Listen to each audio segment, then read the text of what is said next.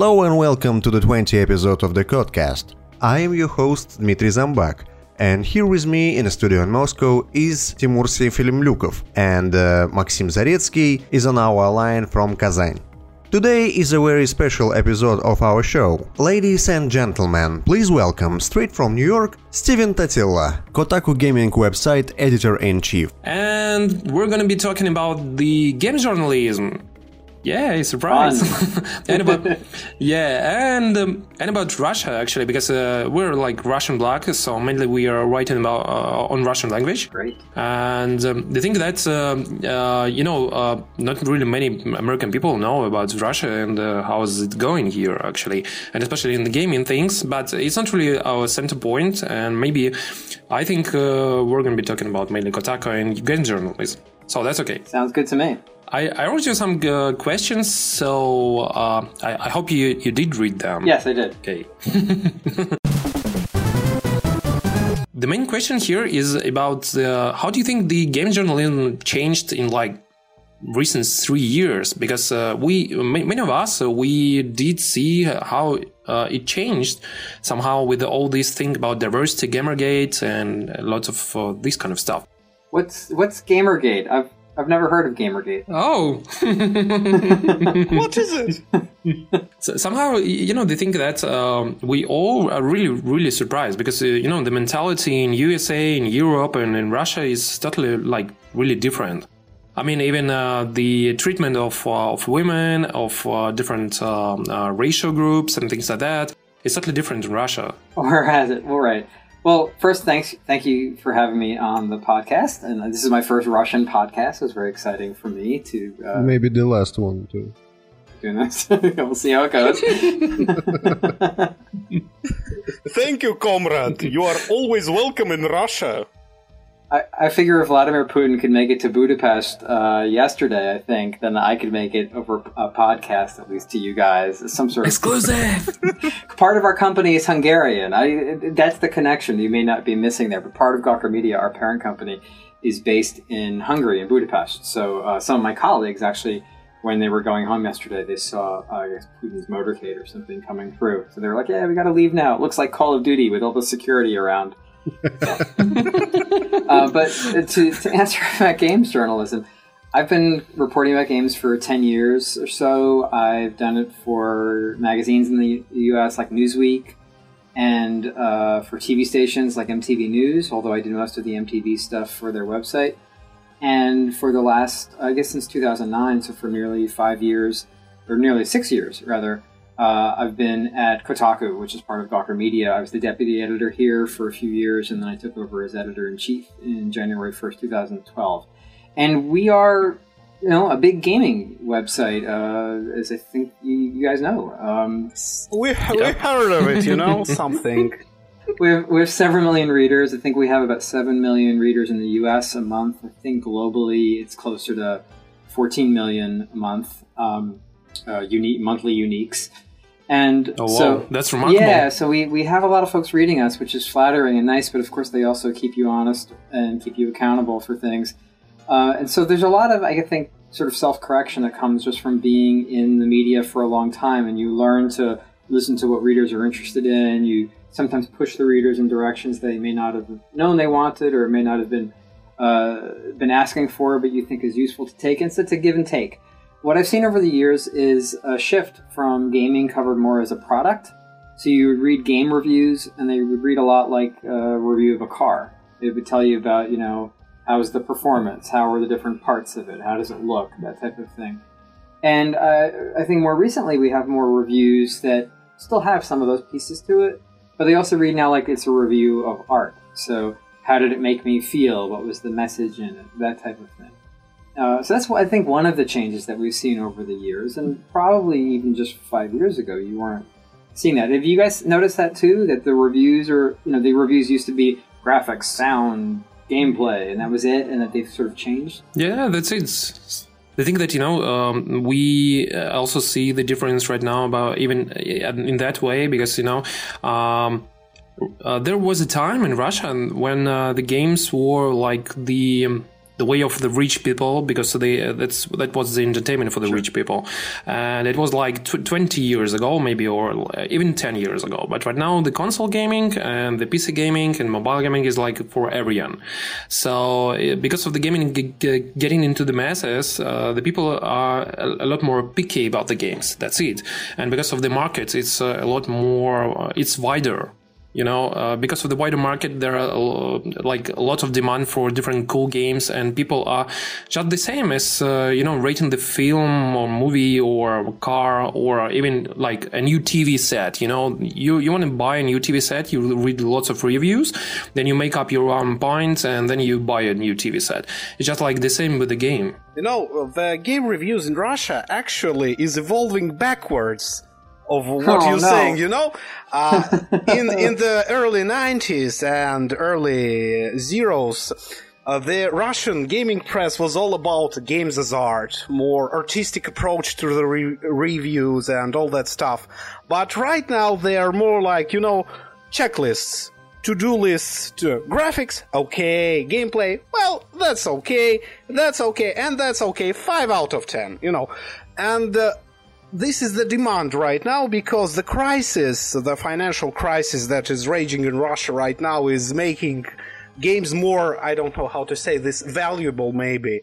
Uh, because, sure, that makes sense to me. Yes, because yeah. the 60 bucks here is like 4,000 rubles. That is very, very much for most of the families, me including, because that's a pretty good sum for a region in Russia because I'm not living in Moscow, I'm living in Kazan that's not far away from Moscow, but still not the central part of Russia. Uh, so yeah, that ga- makes a lot of sense, right? But games, even in the United States, even if the economy is doing better here, are expensive. At least the kind of games that we probably all like playing the most. I'm guessing you guys are like me and you enjoy course, an Assassin's Creed, maybe not the most recent one, but you enjoy an Assassin's Creed. you enjoy a Call of Duty. You enjoy you enjoy an Uncharted. You know and those games are very expensive for people. They're not what we would call an impulse buy, where you just see it at the checkout counter and you pick it up and you don't think about it the way you might like a chocolate bar or something like that. And so there are people who really want to know as much as they can before a game comes out. And I respect the fact that some people want to have that checklist. Some people are in a rush. They don't want to read some flowery prose about how beautiful the game is and how it made them feel. I think what we've seen, at least in the in the English language gaming press that I've read, is a more diverse array approach to writing about games and talking about them. Because I don't think you can think of a game just as you would a TV. Yes, of where course. you large yes, you'd, you'd care about how the TV looks, you know, potentially within your furniture and is it ugly and all that. But for the most part, you just want to know if it works. Is the picture quality good enough? And I think with a game there's more to it than that. But the other thing to talk about with games journalism is the idea of the reporting. Because I actually don't think of reviewing as really a, a key part of journalism. Of I think of it as criticism as a separate thing. And the reporting, I think, has in fits and starts gotten better, but still has a long way to go. For far too long, the reporting about video games was basically just the press releases that companies wanted to have out there, and the gaming press would eagerly rewrite those press releases. But you wouldn't really get a lot of reporting that would challenge a company that would challenge them in a meaningful way, that would expose things that the company didn't want you talking about, but maybe were good for readers to know, whether it's about how they're handling the, the quality control of their games or what they're actually doing related to how they employ their the developers when the developers are getting screwed over, you know, that type of thing. And I've thought that that's more and more important, but it takes more effort as reporters, and, and those are the tougher stories to get. But I think that that's that's a key thing. You don't if all the gaming press is is a mouthpiece, is the marketing wing of the publisher, then you don't need a gaming press, and you might as well just read the Ubisoft blog or the PlayStation blog or something like that. And we've seen some games reporters rise to the challenge, and we've seen others fail, which is why I think you always see so much tumult in the games reporting world because you, some people that's not they can't hack it or that's not what they want to do. So we've seen a lot of that as well, and yes, we've also seen more discussions of like how people are depicted in games. So you have, you know, very controversially, you have people talking about feminism in games and depictions of people of different ethnicities in games and all that. And I think a lot of that is still very raw, and people still need to kind of work it out. Like, is it worth? Like, like, how do you guys feel if you find out that a game has a male protagonist and there is no option to have a female protagonist. Does it bother you every time? Does it bother you zero times? Do you think it should always be an option to play as a woman? Or do you think sometimes you should just be able to play as the man if that's all the developer wanted? I mean, do you guys have do you guys have one answer to that? Because I don't have one answer to that. I have very different. Nobody have. You know, I think that the, the vast majority of people they just don't care about that. I mean, like you know, uh, they're they're getting the Tomb Raider games, uh, and they are not thinking about the uh, how Lara Croft is being like super power woman, and uh, about the diversity and things like that. I think that they are just thinking about, oh yeah, that's a cool girl, and that's a cool plot, and that's a cool franchise, something like that. And then they're uh, just watching in some game who's uh, who's got the male protagonist, but the game sucks and they don't buy it. And no one is saying things like, "Oh, it has male protagonist, so that's why the game sucks and that's why it failed." No one's saying something like that. I think men come off as like fools in a lot of the games that we're playing, but I don't know. I mean, I think I, I mean, I think everybody. I think depictions of most characters could be more sophisticated. Like a lot of guy male characters are, you know, kind of personalityless space marine kind of guys, right? And like it's overall the characters in gaming, I think, could be more nuanced and, and fleshed out. But you have people who love that when they play a Bioware game, they can play as a man or as a woman all my all my three characters in Destiny are female. Yeah, because the dance was uh, all right. I talked to the guy who made a game called The Puppeteer for the PS3. Oh, that was a perfect game for my for my nephew. Perfect game. It was, it's a really cool game. Yes, it's such yes. a cool game. Yeah. yeah. There was very a, underrated, you know. They recently released it for free on PlayStation Plus, although maybe that's. I've bought it day one. Yeah, I played it. Yeah, it's a super good game. If anybody's got a PS3, I recommend checking it out. But it, the, the game is really weird. It's really weird. Weird in a good way, though, right? Yeah, good. Yes. Yeah, somehow twisted. twisted.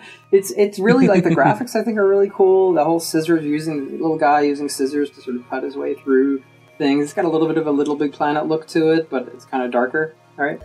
I, I bring it up because I remember talking to the developer of the game, and in that game you only play as a boy, and some somebody had, had given him uh, had, had been annoyed with him about it, and they said, "Oh, you should be able to play as a girl as well." And he said to me, "You know, it's my story to tell, and I wanted to tell it as a story about a boy, and I didn't want to give people the option to play as a girl, and I can respect that. You know, I can respect Bioware saying we want to give people the choice, and I can respect this guy saying I don't want to give you the choice. I think you can kind of look at it both ways. So I find myself not really getting that uh, worked up about it in either direction. But I don't have any problem. People say, "Hey, I want to play as a woman, and I wish I could."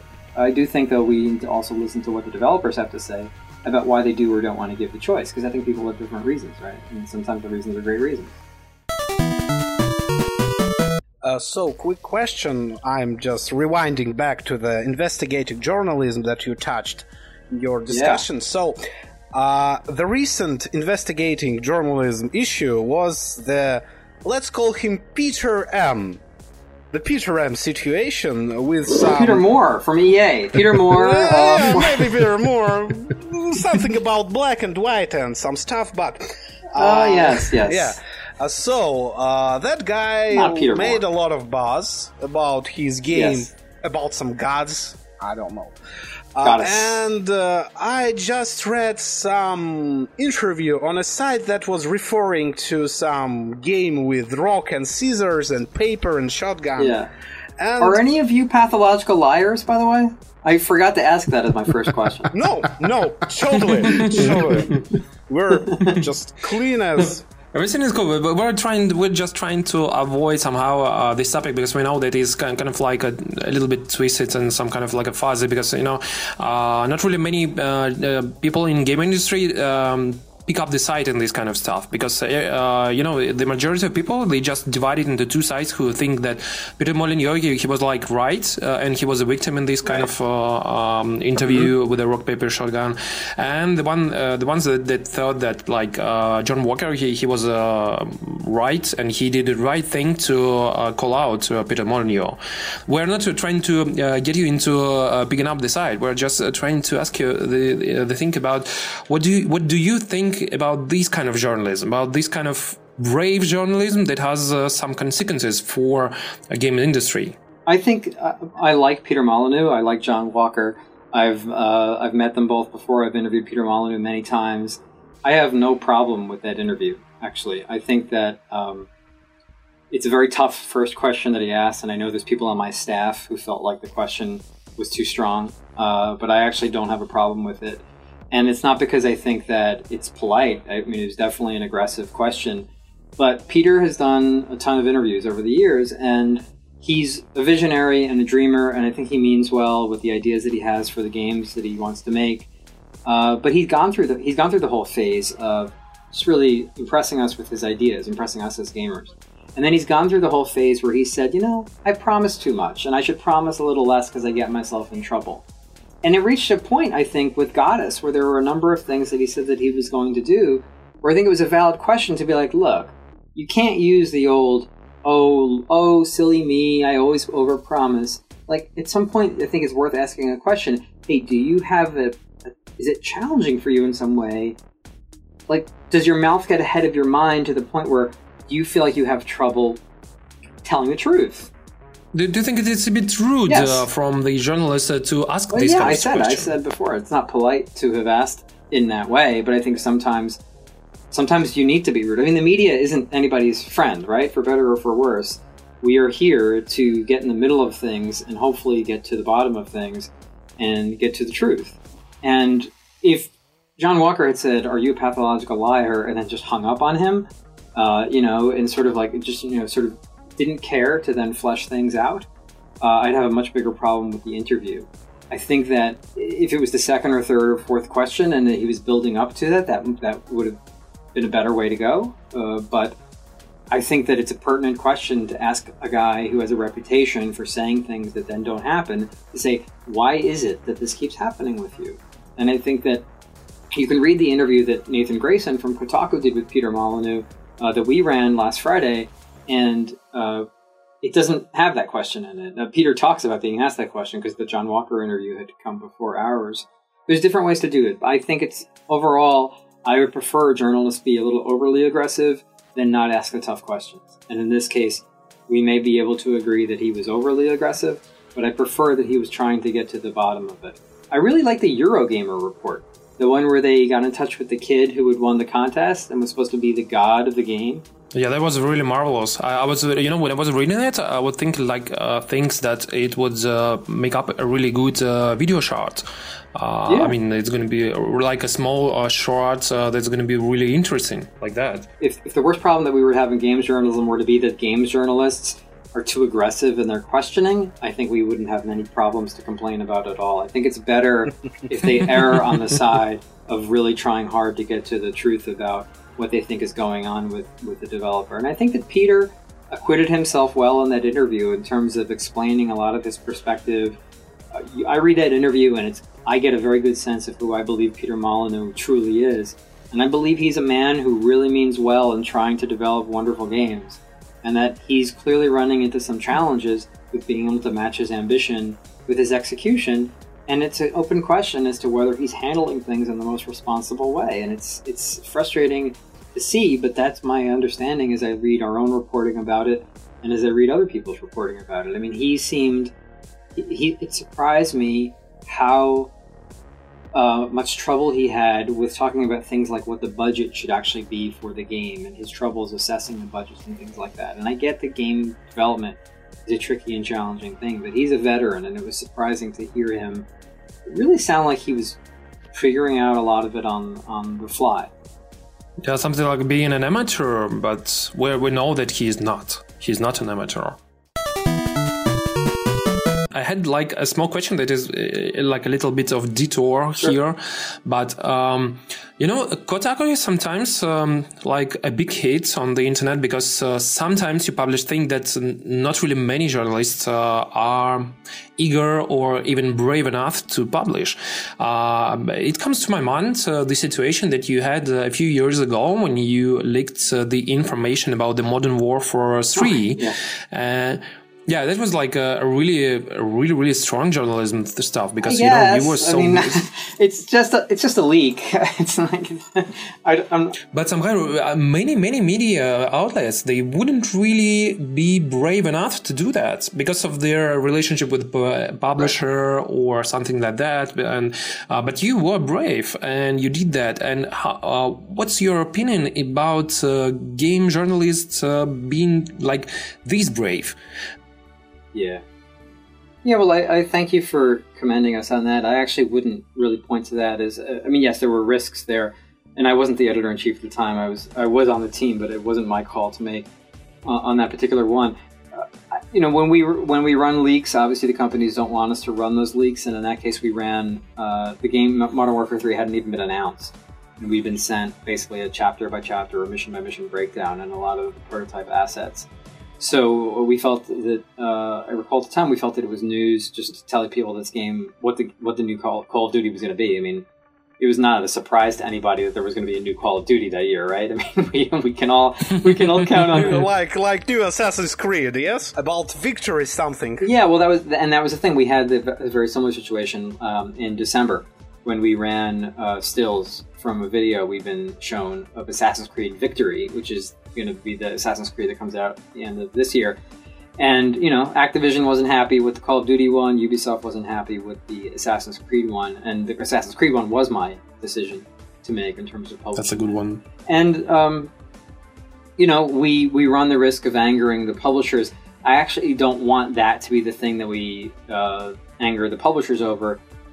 I don't. Uh, and what I mean by that is that it's more important for me that we are, uh, you know, again, exposing uh, if they're screwing over their developers, and they're going to get mad at us over that. That's the stuff that I'm willing to, you know, that I think is I'm, I'm proud of, sort of, you know, risking our uh, our relationship with them over. I'm also proud of things that we've done that have nothing to do with the the publishers whatsoever. But when we're reporting about, say, we've been doing a lot of stories about swatting. Uh, you know, where people call people, yeah, call yeah, the cops, and get the cops to show up at people's houses and we've done a lot of stories about that and it's no game company has anything to do with that obviously. But i'm i'm you know i think it's important that we we tell those those stories that we let people know about the the both the misbehavior and the dangerous act- actions uh, that some people are perpetrating against uh, gamers. And then also we've run things about what gamers can do to protect themselves from that. But in terms of the publishers you know we, we pushed back against ubisoft right after assassin's creed unity came out regarding their uh, embargo, where they didn't want anybody to review the game until 12 hours after the game came no out. No wonder, I, I mean, no wonder they don't want to. yeah, right. No game. wonder. I think said no longer, but yeah, yeah, no wonder. Um, and I had been playing the game. I had gotten an early copy, and I hadn't really paid much attention to the embargo time, to be honest, because I felt like I I didn't feel like I could get the game done in time for the midnight launch of the game anyway in the states.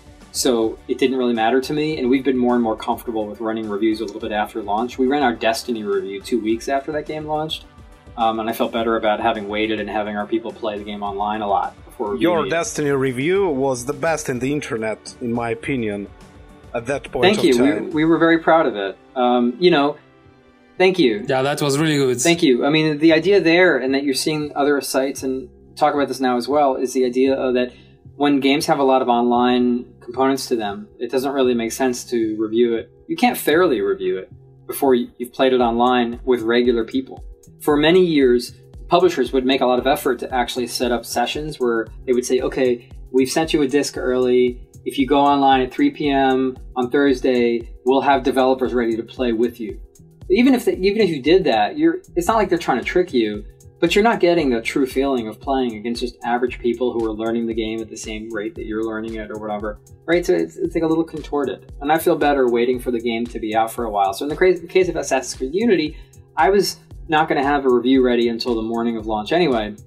But i then realized what a, what a mess it was that i wasn't able to go back and say to the readers you know the minute the game launched by the way buyer beware. You know we're going to have a review. I haven't don't have it done yet. So i said publicly hey ubisoft and all other publishers, we will never agree to an embargo like this again. And if you send us a game and it says, you know, with the piece of paper that comes with it, you're not allowed to write about this game until such time.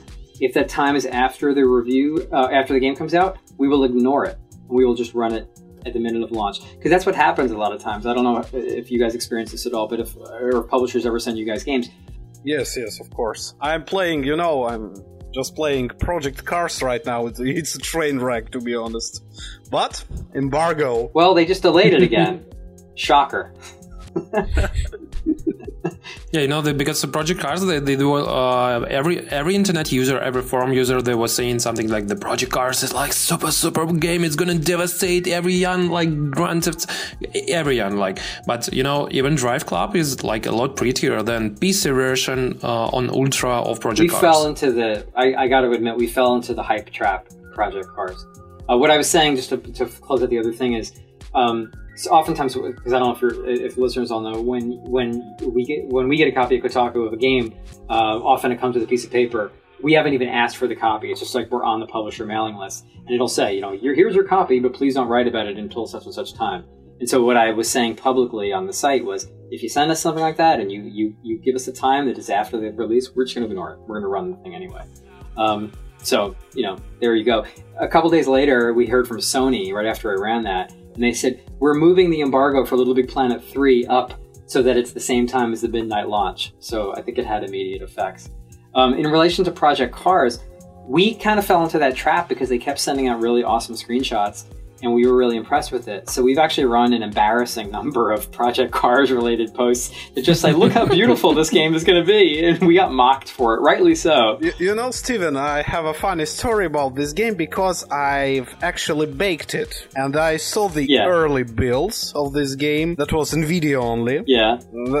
That's a joke for itself. So, and the game was very, very much downgraded in the release state that I'm playing right now. Huh. And even physics. So the early builds were a lot better? Yes, even physics was uh, downgraded at some point because I'm playing with a wheel. That's the thing, is that I said on the site in, in the fall that we're shifting away from doing very many previews. Yes. Because, yes. for a couple of reasons. And one of them is because I think it's more important to talk about games once more people can play them so we're covering Smash Brothers more now than we were before it came out. Because just today we found out that uh, somebody figured out if you take the character Olimar in Smash Brothers, there's a way to uh, basically break the game using one of his special moves. I, I can, you know, I can't write the review about Smash Brothers because uh, in my town there is no figures on sale, so I'm just pointless. It's just pointless without amiibo.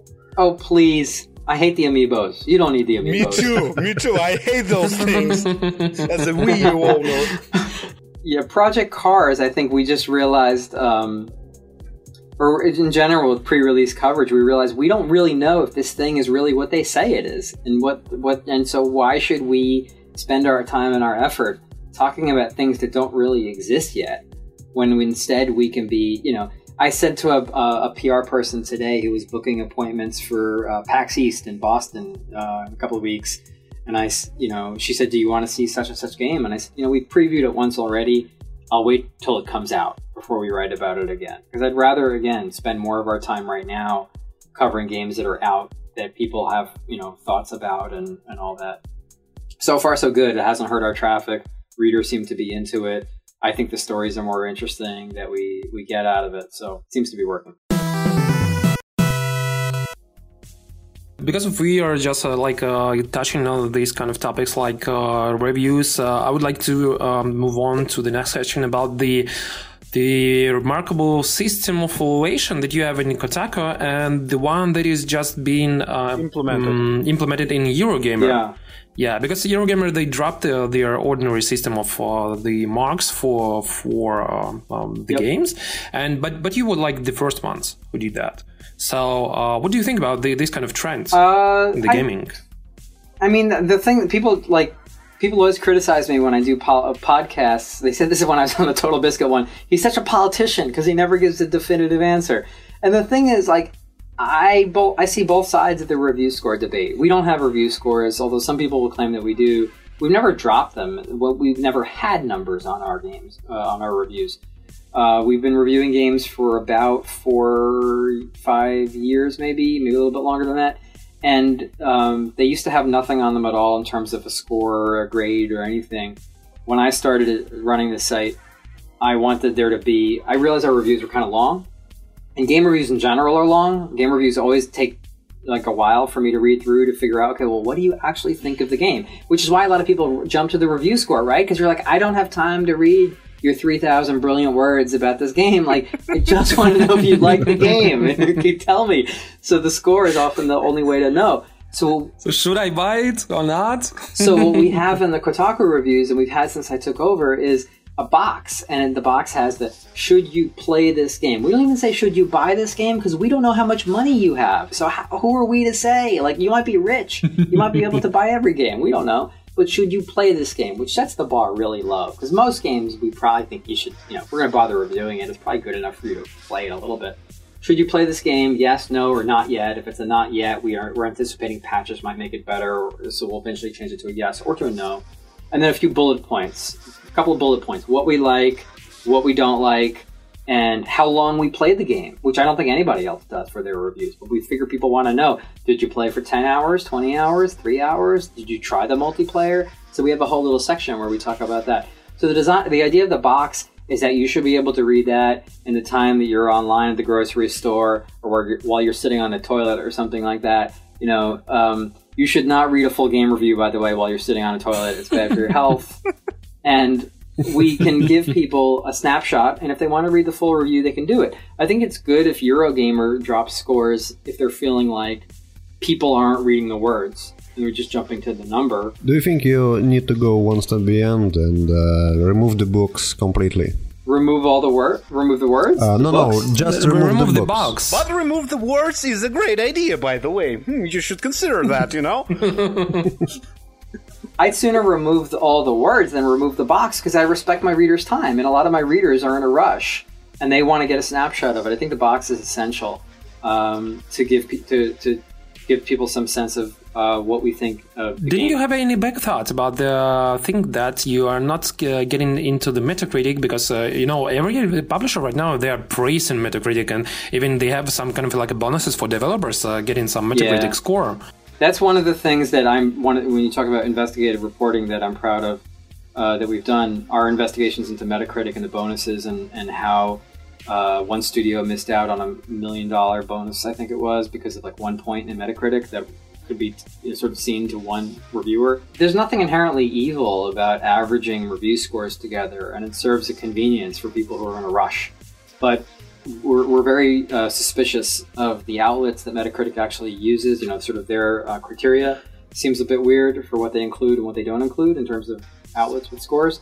And then the way that they weight them is a bit unclear. It's never been a problem for us in terms of traffic. I know there's some websites that really rely on getting linked to in Metacritic to get traffic. Obviously, Eurogamer didn't have that, that challenge, and it's easier for the bigger sites, right? Um, Polygon keeps using review scores. Giant Bomb does. IGN does. Um, and I'm sure for their, you know, they're probably listening to their readers and figuring out uh, what their readers want. What I think is good about Eurogamer, though, is that even though they remove the review score, they are putting a summary line at the top of the reviews that say exactly what they think of it in like one sentence. And again, I think that's the kind of thing you want for people who are in a rush. People shouldn't have to scroll to the bottom of your review to find out, you know, did you like it or not. Uh, you should be able to convey that. I often encourage my writers just say how you felt about the game in the first sentence. People shouldn't even have to click through on the rest of the review. Um, let them let people know it doesn't need to be a mystery. It's not a mystery novel. Who done it? You know, and, and you find out at the end. like tell people. I mean, I mean, people will still be interested in knowing what you thought if they respect you as a critic. About Russia. What do you know about Russia, Stephen? With, without vodka. It's, it's a lar- it's a very large country. Uh, you guys have a very interesting leader who seems to always be in charge. Um, We're not ge- we're not getting in touch with the politics here because you know uh, in Russia uh, politics touch you. Pretty much.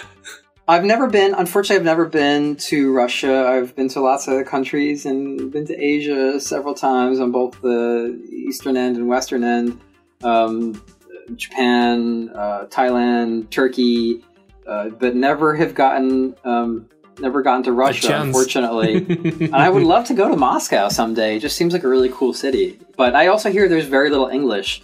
In Moscow, and that you you really got to know some Russian or you're kind of screwed. Is that true? Uh, kind of because you know uh, every signage and like uh, every uh, letters uh, and like sign that, that you see is not in it's not in English. Right. And the naming is, is really weird. You know the naming is really weird. So uh, when you hear something like the metro station that is named like Babushkinskaya, and you're like what?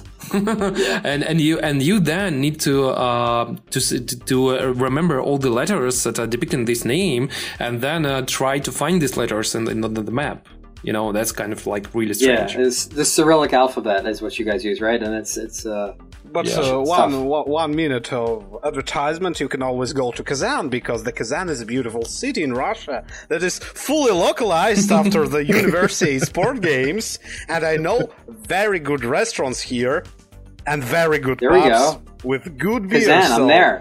Yeah, I'm there. yeah, you know, Kazan is like is like uh, considered like a third city in Russia uh, after Moscow and Saint Petersburg because it's like the third capital, things like that, and uh, it's kind of like developed. But uh, considering the games market in Russia, it's it's really strange because you know uh, only in recent years uh, the console gaming has quite really developed in Russia let's say. And if you remember, um, we kind of like get acquainted because I, I wrote uh, the article for you uh, about the Russian piracy. Yes. So yeah, because it was a few years ago, and they think that uh, uh, even the piracy rates for the consoles, uh, it's uh, you know it dropped, dropped a lot, and uh, but uh, they think that it's mostly about the gaming and the games are quite more affordable for the people just right now, and because of um, the PC gaming become becoming a lot more affordable for the Russian people because in Steam we have prices in Russia that like a lot, lot, lot cheaper than in every part of the world. Yeah, and and also I think you guys are big MOBA players in your country, right? Don't you have a pretty large percentage of either the Dota or the League? Of, which is the bigger one, Dota or League of Legends for Russia? Like torrents. I, I, think it's I think it's mostly Dota. yeah, I, but I the, heard the League of Legends right now is like super rising here. Yeah, it's like being a lot more popular. Because here in Russia, patriotic games about the war, Great Patriotic War, sorry, is very popular. Why? Because everyone, and uh, I've seen a lot of Russian cities, and they all playing World of Tanks and War Thunder. Common people is very fond to that games, you know. Yeah, well, the military games I think are big in both of our respective countries for uh, not surprising reasons, right? I mean, our yeah. countries, for better or worse, our countries like going to war. so, not yeah, thankfully not with each other, but uh, maybe indirectly with each other. But I would say saying things that uh, you know in Russia, like uh, I saw a lot of people who are playing the uh, World of Tanks who who don't know anything about gaming because they, there were some friends of theirs uh, and saying something like, "Oh, do you want to play tanks?" And they were like, "What tanks?" And this game, and they just you know they're friends of friends. They're teaching how to play this game, and they're teaching people who don't know anything about even the internet itself, but they know how to play the World of Tanks. Yeah, there's something about there's something about uh, free free games, right? That bring people in that wouldn't normally play video games. I see it in a very different way on the subways in New York City all the time in that uh, maybe six years ago, I would still see a lot of people with Nintendo DSs or even PlayStation portables or maybe Vita when that started coming out. But these days, most of the people that I see on the subway have their phones out and they're playing um, can- Candy, Candy Crush, Crush or something like that, right? Yeah, and it's it's like a third of the people on the subway, and and and the, on the New York City subway, it's young, old, black, white, Asian, Latino. It's everybody that you can think of is on the subway. It's sort of like this this great melting pot of New York City society. The rich and poor, everyone's on the subway because nobody drives cars in the city. And so many people of all those types have their phones out and they're playing simple, cheap, free, or $1 cell phone games. And you think most of those people, just from looking at them, I'm guessing, I mean, I could be wrong, but I'm guessing most of those people aren't the kind of people that are then going to go home and play a game on their console or even on their PC, and certainly aren't going to go buy a $60 game or a 4,000 ruble game. Uh, that's what you guys are saying it is. They're going to just play the free game because it's easy. Their friend told them it was fun, and it's something they do to like you know zone out for a little bit. And World of Tanks is probably not quite the same thing in terms of appeal, But if there's, I mean, League of Legends, it's huge because it's free, right? People just love that, and then they don't feel like they need to play any other games. The free stuff is huge. I, to just today, Nintendo released a free Pokemon game, and one of my colleagues was talking about it, and she's like, "It's so weird. I was fighting some, you know, Super Pokemon or whatever they're called, and I failed, and it said, "Do you want to pay extra to try again?" It's just this whole weird way that free games work. It's just so strange, and it's it's really I think going to change the way we play a lot of games for better, and unfortunately, mostly I think for worse. Uh, so, uh, speaking about Russia, can I ask you? yeah, you? Tetris. Tetris. Thank no, you for no, Tetris. No, no, Tetris. No, not about Tetris.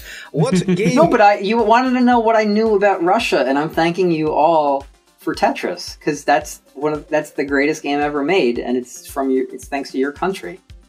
So the games, the games that came out from our country. I wanted to ask you about what games do you know or maybe love that was made in Russia, like Sea Dogs, maybe Rage of Mages. Except Tetris.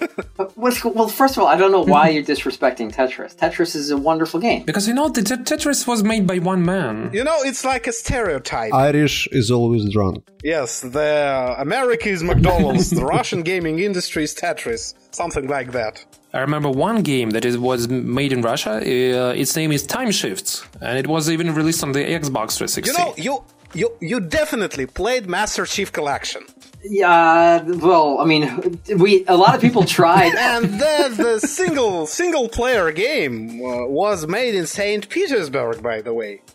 By, by which studio? Which studio made it? Saber Interactive. It, it's a Russian Does, studio. Don't they also have offices in New Jersey? I'm not kidding. Don't they? Don't they have yeah, a New yeah, Jersey? Yes, they have, too? but the main developers are stationing in Russia, in Saint Petersburg. I, I knew mm. I knew a lot of them, by the way. okay. Personally. Okay. Well, you know, I mean, like many people, I tried to play Master Chief Collection. It, uh, you know, it's a little bit buggy, but I'm not a blaming Russia for that. Yeah.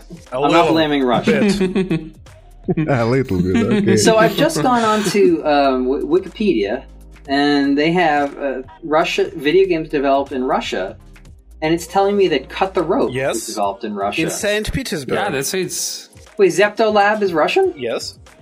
Yeah, that's it. Okay, well then I just played a Russian game on Friday because they have a new game on phones called King of King Thieves. Of Thieves. Yeah. King of Thieves. Okay. Yeah, that's it. I played it. It's kind of remarkable, yeah. It's it's okay. I don't like these games that. uh You guys have played Clash of Clans? Yes. No. Uh, no. okay, that's two no's, one yes. It's similar. I mean, these are a- asynchronous multiplayer games, so I set up my base, and then when I'm not playing, you can attack it. And if I set my base up really well, um, you lose, and I get something from you. But if you uh, defeat, destroy my base, you get something from uh, me. And I, when I log back onto the game, I see how it went. So when I'm playing, I'm trying to get a better and better base. And in King of Thieves, I'm trying to build. Um, it's like a side-scrolling platformer kind of thing, Yes, and. I'm trying to build a really uh, a great dungeon that's in, where the treasure chest is really hard for you to get because I've laid out a lot of traps. And so then when I'm not, You need to upgrade upgrade this. Yes. yeah, and then and then when uh when when you're not playing, somebody else can jump in and try to steal your stuff. It's a it's I just you know it's it's one of those free games that you you're enjoying it and then it stops you from playing it and asks you to pay or wait. But you know the, mecha- the mechanics of this game is not really that harsh because you know uh, I was I was playing um, a month ago uh, with a new mobile game from Gameloft, uh, the Brothers in Yeah. Arms, and the problem was that you know this game is like the ideal of uh, it's like the the pinnacle point of every F2P game that is gonna be developed in years. It's like a pinnacle of these things because you know. Um, the problem is that you have to pay for everything. You have to wait for everything, and I w- it was like you know I, I was sitting in the Gameloft office and I was thinking like, uh, are you kidding me? Yeah. Are you like are you like kidding me, guys? I, I have to wait like for everything. And this game, the King of Thieves, is not really that bad because uh, it's like a little bit more fair for you. But uh, somehow, you know, about Russian gaming market, uh, it's kind of like a little bit better. Uh, and we, we also ha- had the Comic Con last year, and it was like official Comic Con in Moscow, and somehow it was really good and uh, successful. Um, but uh, you know, the Russian people, uh, no one really knew that uh, they are kind of like eager for the Comic Con Right. stuff. Uh, everyone was like cosplaying and things like about Star Wars. Star Wars. We have uh, lots of different exclusive trailers and things like that, and it was good. It was good. Are, uh, are DC or Marvel big in Russia at all, or, or in your guys' world? Uh, right now, yeah. About comics industry is pretty young here. We have a lot of comics. We have, you know, Panini's collection of Marvel comics. It's a very affordable way to own the best Marvel comics right here. Right. We have a DC books in very good editions, but yeah. a very small amount of them, like Watchmen, V for Vendetta, all that kind of cult stuff. And uh, I can recall we have our own comic books, Sorry. Russian comic books, Russian comics industry, but it is very young and, to be honest, very shitty. Uh, because of the movies, of the Marvel movies and DC movies. Yeah, that's it. that's the point. yes, yes. No, nobody expected that a few Because years I think ago. that Marvel movies are promoting their comics in like a really, really good way. So uh, many people they are trying to uh, get deep into this kind of story, and because of different stories uh, being implemented in the, the different series, and people are like r- really eager about that. the manga here is very popular and very popular without any influence. I don't know why, but the people in Russia just love uh, Japanese comics. Yeah, we had a boom of that in the U.S. a few years ago, where everybody was reading manga all of a sudden. And there were a couple of publishers that came out of nowhere. Uh, they they were, did really big business, and they went out of business. King's Bounty, by the way, is on this list, and I've heard King's Bounty is good, but I've never played it. And there's like a thousand King's Bounty games. That Same made. here. Uh, Should I play one of those? yeah, here. that's it. yeah. Yeah, the, the, they're all add-ons. But the True King's Bounty was made by uh, very prominent Russian developers that's uh, that are that that, that created the Space Ranger game that is called Classics here in Russia. It's just good with good graphics, with good music, and just good game even now. Try it. Okay. It's like you know, it's the, kind of the same uh, aura and some kind of the same taste as uh, y- you would play Fallout 2. Yes, you know, by you're playing retro games that have been like iconic, and the uh, Kings of Bounty games are they're also iconic. That's it. So, uh, moving on to, to the next question. Um, it's kind of like short, but somehow, Stephen, what, what are your most anticipated games of uh, 2015? What are you waiting for? Um, well, I grew up loving Nintendo stuff, so I'm certainly interested in what they're going to do with the Zelda game on the Wii U um, and the new Fire Emblem they just announced. I'm interested in. They haven't made a Metroid game in a long time, and I think they're due to make one this year. So I'm I'm certainly hoping for that. I'm interested in seeing what Naughty Dog does with the new Uncharted um, this year. So that should hopefully be interesting but there's a couple of I guess there's a couple you know there's some indie games that I'm that I'm eager to finally play. I don't know how you guys felt about Braid by Jonathan Blow, but his game The Witness. yeah, like That was an awesome game. Yeah, I played I played Yeah. The Witness, which is his next game a couple of years ago. Know, it's still in development and it was fantastic then and I'm really excited to finally play it and I gotta think it's gonna finally come out this year. Well, The Witness is going to be the PS4 exclusive for some time, yeah? I, I don't know. Remember if that's a platform exclusive. In other words, if it's coming out on like iPad at the same time or PC or whatever, or if it, if it's just PlayStation at first or what. I mean, I definitely don't expect it on the Xbox anytime soon at all. But I don't remember how that actually works. A lot of these things, I don't know if you guys have noticed, but they'll say like, "Oh, it's exclusive," but it's really only exclusive to either PS4 versus Xbox One. But just look at it on PC at the same time. I don't know what the case is with the Witness. And like No Man's Sky, I mean, is that game really what we all think it could be? Like, right? So I'm interested in finally. It's a dream game of every boy in every country. It's like it's like a dream boy dream game, you know. You guys think we're gonna finally Every, get? every boy have uh, ever dreamed about, uh, you know, uh, walking around the yeah, stars. yeah, it's cool. Sorry, I think there might have been a delay there. You think we're gonna finally get a new Fallout game this year? Definitely. Uh, I think the next year, this year, we will get an announcement. I think. Yeah, well, they have an E3 press conference this year, and they've never had one of those before, and that's in June. Yes, that, that will be pretty big. I, I'm sure. I'm sure because I'm a big Bethesda fan. Yeah. I I love Dishonored very much, and I'm expecting a sequel. By the way. Skyrim 2. well, they just, I mean, the the studio, the the, the team there that makes uh, the Skyrim and Fallout games under Todd Howard, they've they've not put out a game in quite some time. I mean, how long ago was Skyrim? Four right? years. Yeah, so you got to think that they're due at some point soon to, to put one out. So that'll Yes, that'll yes. be interesting to see. Um, And it will be uh, Morrowind remastered. I, I do really, I do really hope that they uh, they wouldn't be announcing just one game at this uh, press Nah, conference. I really hope that they would show uh, something like the Doom, the new Fallout, maybe some teasing for the new um, Elder Scrolls and things like that, and, and even Dishonored 2. I, I've heard something that they had some presentation for Dishonored 2 prepared for the last year's E3, but somehow they stopped uh, this uh, kind of uh, blowout. There was that really fake leak that you might be mistaking. You might be thinking of the one Yes, that had yes, like yes, that was a fake. like a yellow logo and a subtitle. Yes, that yes, was yes, fake. yes, yes, yes. Um, I hope so. but you, you know, I, I, we assume that they're doing another uh, Dishonored, so I would I would think that we would see something like that. There was another game I was thinking of now. I mean, there's a lot, I find that a lot of the indie games interest me, the ones that come to PS4 and Xbox One or Steam, um, just because you get a lot of unexpected stuff, uh, you know. And I, I like trying out something new and something weird. I just, just discovered uh, Dungeon of the Endless a couple of months ago. It's made by a new French studio Whoa. that also made a game called Endless Legend, I think, which was like a civilization kind of game.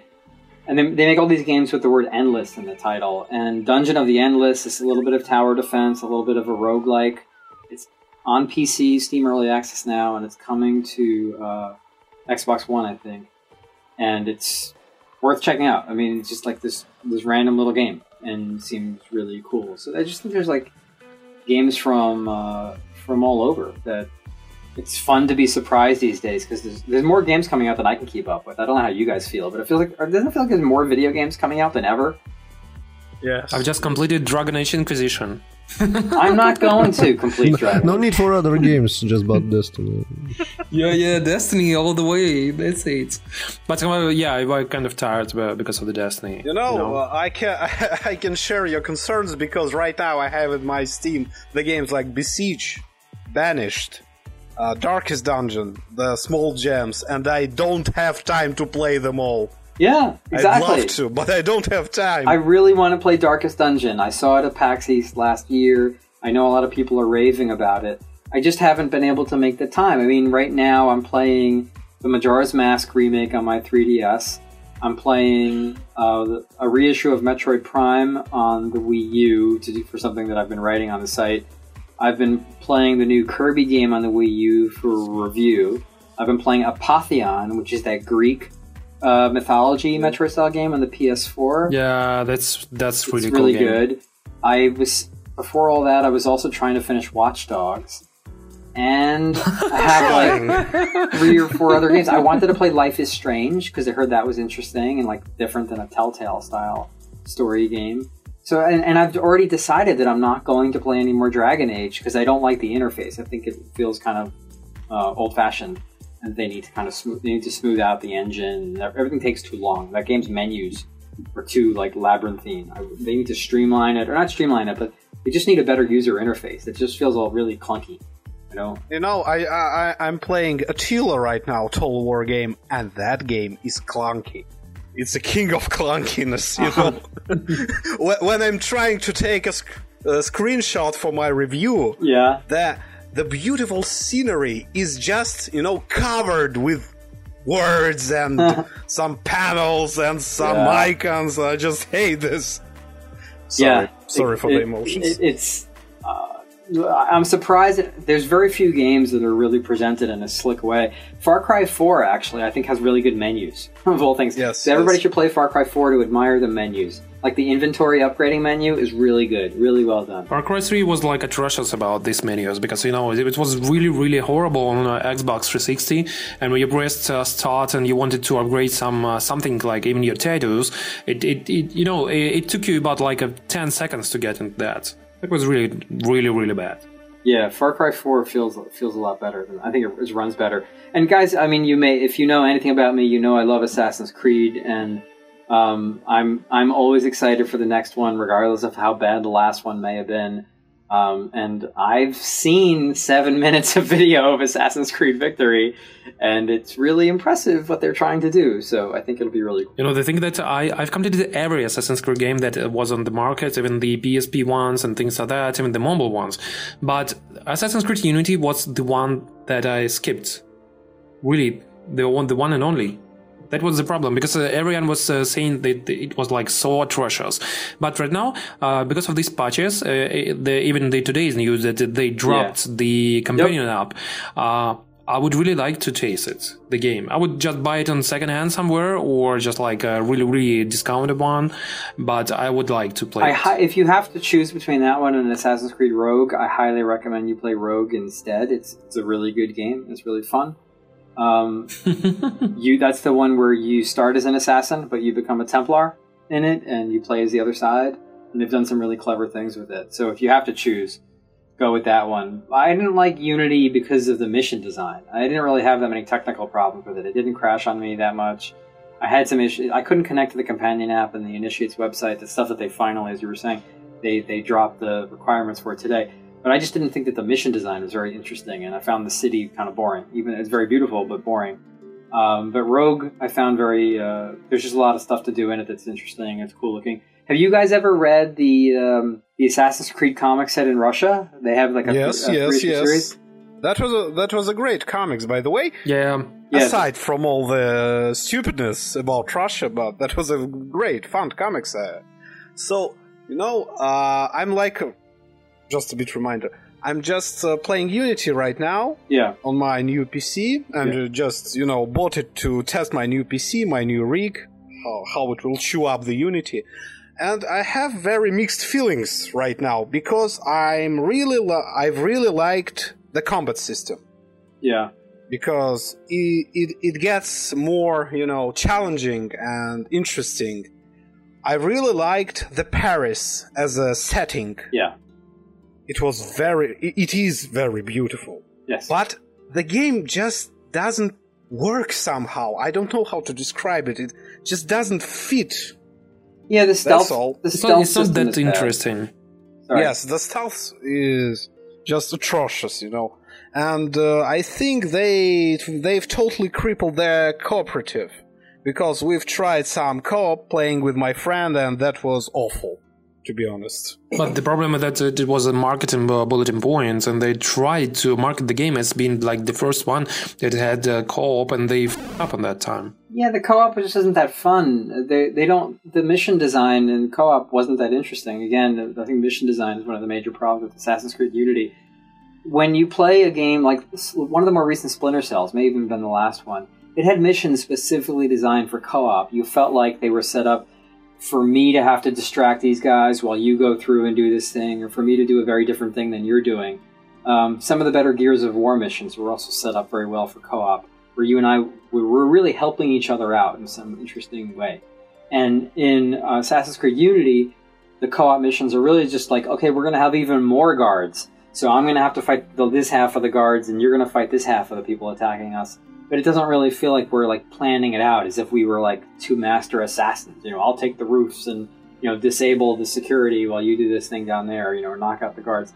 It just feels like they just threw more enemies at you, and except the final the final mission is even worse because have you have you tried have any of you tried that one where you just have to go to a tournament and it's like the two of you are in like almost like a circus or something like that and you have to grab flags it's terrible but by the way, the Far Cry 4, strictly in my opinion, has the same problem with cooperative play because I've played on PS4 some co-op missions and uh, you know Fortress Takeover, and that was not fun. That was messy. That was very messy. the game is is quite good. When you're playing alone, it's just magnificent yes. at some point. But playing in cooperative is just messy. No, it, it doesn't work that way. You, you're breaking the game constantly, and uh, you don't like it.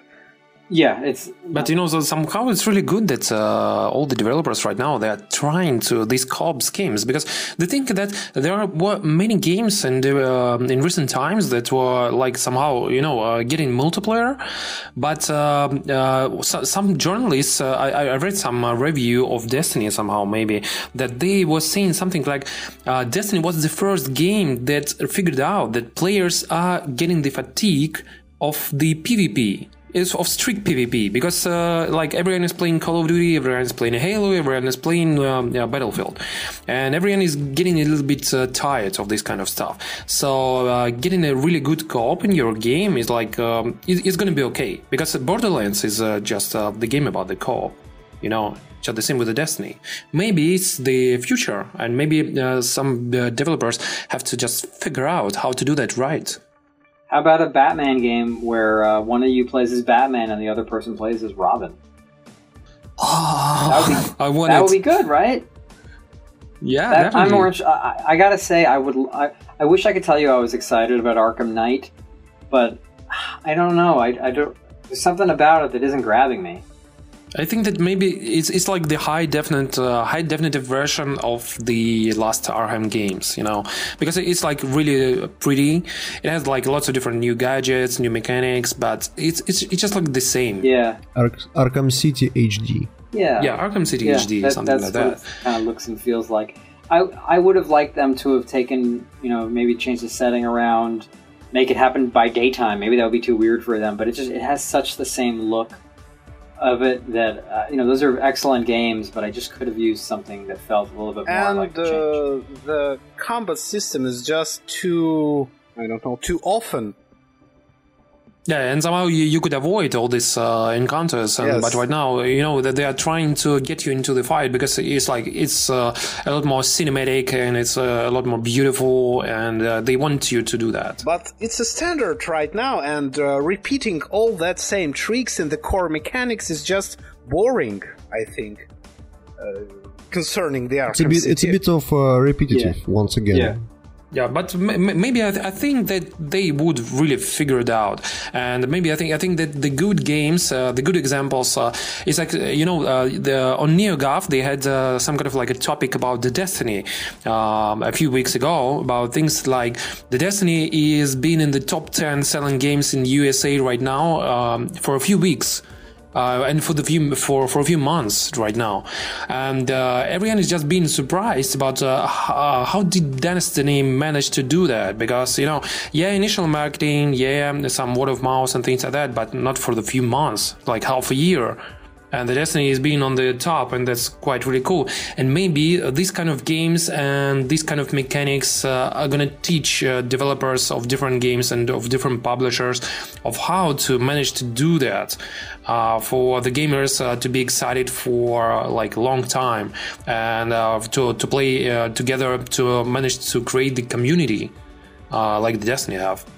And I think that would be really cool. Yeah, it, it would be, and yet you also can picture that that's exactly what Ubisoft is thinking when they're adding co-op to um, Assassin's Creed, and then we wind up with a game that sells itself on the co-op but doesn't have good co-op mission design, and you think, hey, you guys could have spent your effort, you know, better and made a better game in the process. But yeah. I, I I place my hopes on the division. I mean, right. like it's like a big chance for the uh, Ubisoft to play this game. Yeah, because uh, you, you, know, Division is is kind of similar to Destiny right now, and also we have uh, our friend that is um, uh, one of the developers of the Division, and he managed to like share some secrets uh, with us. And somehow we think that yeah, it's kind of similar to Destiny. It's going to be a really cool game, but it even right now because of the management failures, it has some really really bad things that are gonna happen, uh, like the same ones that have uh, that have happened with the Watch Dogs and uh, Assassin's Creed and things like that. So our hopes are not really that high that uh, than they were uh, while the game was um, um, like the uh, first revealed. But when, but the thing that I, I really hope that Ubisoft is not gonna be the Ubisoft of 2014, and it's gonna be moving to Ubisoft being like Ubisoft 2012. I hope so, and know? I think they have the potential. I mean, I certainly love the uh, I, I, certainly love the uh, Assassin's Creed Rogue game that I was saying that they put out in November. you know, while they went and put out a bad Assassin's Creed, they also put out a great one at the exact same time. And Grow Home was a lot of fun, right? That came, came that game came out of nowhere and just came out on Steam for, uh, you know, a, a, few bucks. So, um, and that was fun. So, yeah, I think Ubisoft can be great again. Okay, so uh, Stephen, it was a, a huge pleasure for, uh, for for having you here, and uh, really, really thank you for uh, sharing your time with us. Yeah, thank you for your time. It was my my pleasure. You guys were good hosts, and I appreciate it. And, and Tim, you dogged me for what six months to get me to do this. I apologize that it took me so long, but we finally way, did it. we are definitely sorry for our English. It's awful. your always. English is your English is, is, is wonderful and far better than my Russian. Yay! Say something. Yet. yeah. But uh, somehow, really, thank you for everything, and we're gonna share the link with you and everything like that. And uh, we're definitely hoping that you're gonna manage to uh, get in Russia. I will. I will do my best, and you'll you'll hear about it before I do because I'll need good people to show me around, regardless of what city I go to. I'm sure you'd have some good advice. So uh, thank you, and let's just stay in touch. Keep up the good work, guys. Yeah, thank you. Thank you. Thank you. Bye. See ya.